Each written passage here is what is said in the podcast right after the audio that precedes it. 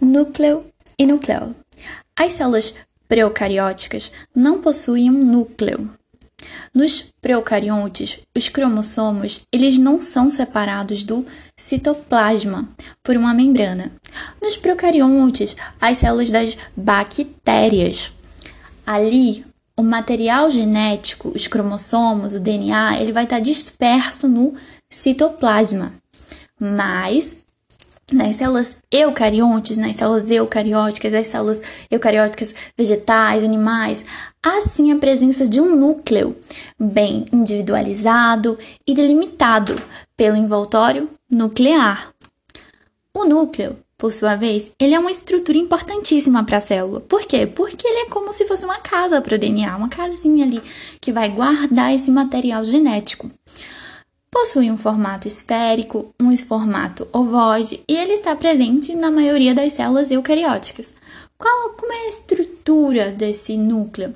Então, o envoltório nuclear ele contém poros. Olha que incrível! Esse, essa esferinha ela é toda cheia de poros, porozinhos. E esses poros eles regulam um, um trânsito intenso de moléculas do núcleo para o citoplasma e do citoplasma para o núcleo. Então, olha, esse núcleo é um formato esférico e nesse formato esférico há vários poros, poros. E esses poros estão regulando o que entra e o que sai, o que entra e o que sai. E olha que incrível! É, é por esses poros assim que sai, por exemplo, ali o RNA mensageiro no processo de transcrição para tradução. Enfim, voltando. Esse esse núcleo ele é formado por duas camadas de membranas lipoproteicas, isso é importante saber. O núcleo ele é formado por duas camadas de membranas lipoproteicas e entre essas duas membranas, são duas membranas lipoproteicas, existe um espaço denominado cisterna perinuclear. E já ali dentro desse núcleo há o nucleoplasma, que é um líquido encontrado dentro do citoplasma nuclear, também chamado de cariolinfa. Falando agora sobre o material genético ali que está presente nesse núcleo, a cromatina. O que é a cromatina? A cromatina ele é o conjunto de filamentos formados por DNA e proteínas, as estonas.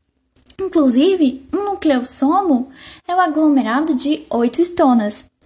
A estona é uma proteína de espiralização do DNA.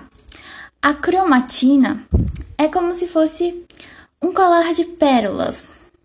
Um grande colar de pérolas. É um material genético ali enroladinho nas proteínas estonas.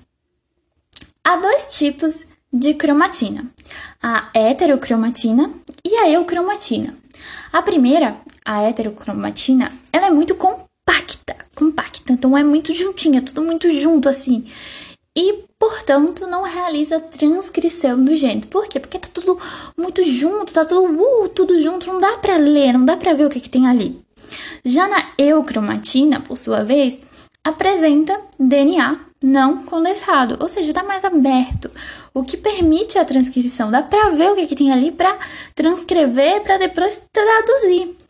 Podendo então ser considerado uma forma ativa da cromatina, a eucromatina.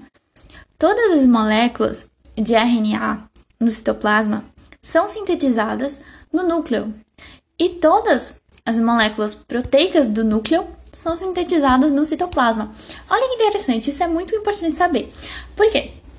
Porque, veja só, eu tenho um núcleo, nesse núcleo há material genético. Nesse material genético, as moléculas de RNA do citoplasma ali são sintetizadas no núcleo.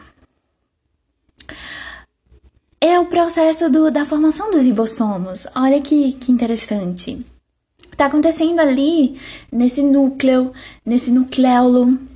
E todas as moléculas proteicas do núcleo são sintetizadas no citoplasma. Todas as moléculas proteicas do núcleo são sintetizadas no citoplasma. Que é o que que acontece? É a síntese proteica, a transcrição lá que acontece no núcleo, vai transcrever, porque assim, o material genético, ele é um código, e esse código ele tem que ser transcrito para algo que a gente entenda. Então vai transcrever esse código, aí esse código sai do núcleo, vai para fora para que aconteça o processo de tradução. E quem é que vai traduzir? Quem é responsável por traduzir esse código, essa mensagem super secreta que está no RNA mensageiro? É o ribossomo. O ribossomo ele é responsável pela síntese proteica, por traduzir isso. E aí vai formar as proteínas, que elas estão super presentes em várias estruturas da célula. Agora, a membrana externa do envoltório nuclear, ela contém poliribossomos, fazendo parte do retículo endoplasmático rugoso. Calma, como assim? Então, o retículo endoplasmático rugoso, ele tá ali, ó, juntinho, abraçadinho com o núcleo, com o núcleo celular. E aí, esse, nesse retículo endoplasmático, está aderido os ribossomos. E aí isso faz com que o retículo endoplasmático também seja responsável pela síntese proteica ali, tudo acontecendo de uma forma muito dinâmica. E outra coisa que é interessante falar é que no núcleo encontra-se associado a elemento, o núcleo, né, o núcleo da, da célula, ele encontra-se associado a elementos do citoesqueleto, principalmente os filamentos intermediários. Então, quando você vai super ampliar essa célula, amplia a membrana dessa célula, você vai enxergar que existem os filamentos intermediários e eles vão estar ali associados a, a essa parte do núcleo.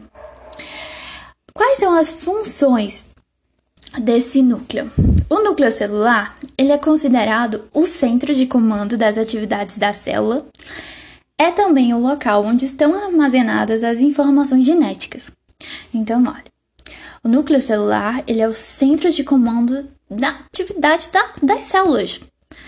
Por quê? Porque o DNA é um código, é um código secreto, não, não é tão secreto porque está sendo estudado e é estudado. Uh, e nesse DNA as informações para a fabricação de proteínas. Então ele é o centro de comando da célula, porque tem todas as instruções ali dentro. É também o local onde estão armazenadas as informações, está tudo armazenado ali, guardadinho.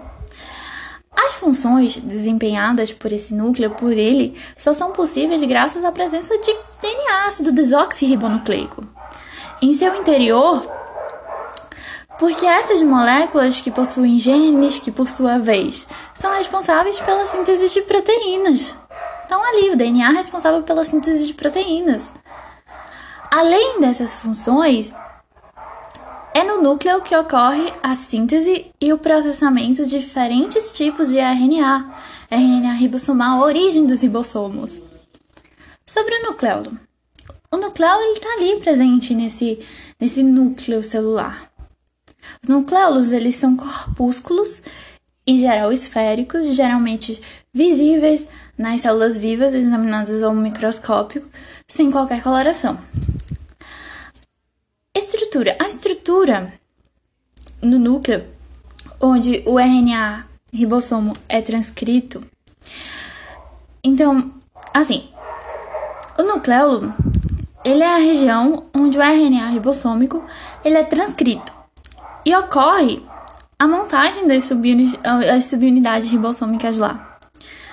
O nucleolo ele é uma fábrica produtora de ribossomos.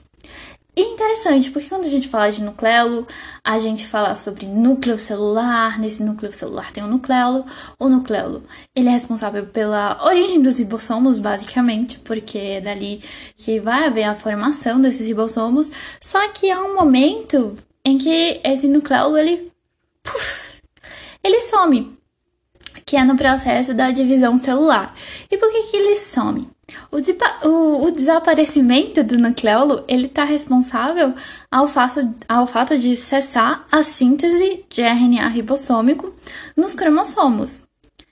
Sendo o nucleolo um local de intensa síntese de RNA ribossômico, com a condensação dos cromossomos, essa síntese ela vai cessar e o nucleolo ele vai desaparecer. Se não tem mais não tem mais o que fazer ali. O nucleolo puf, some.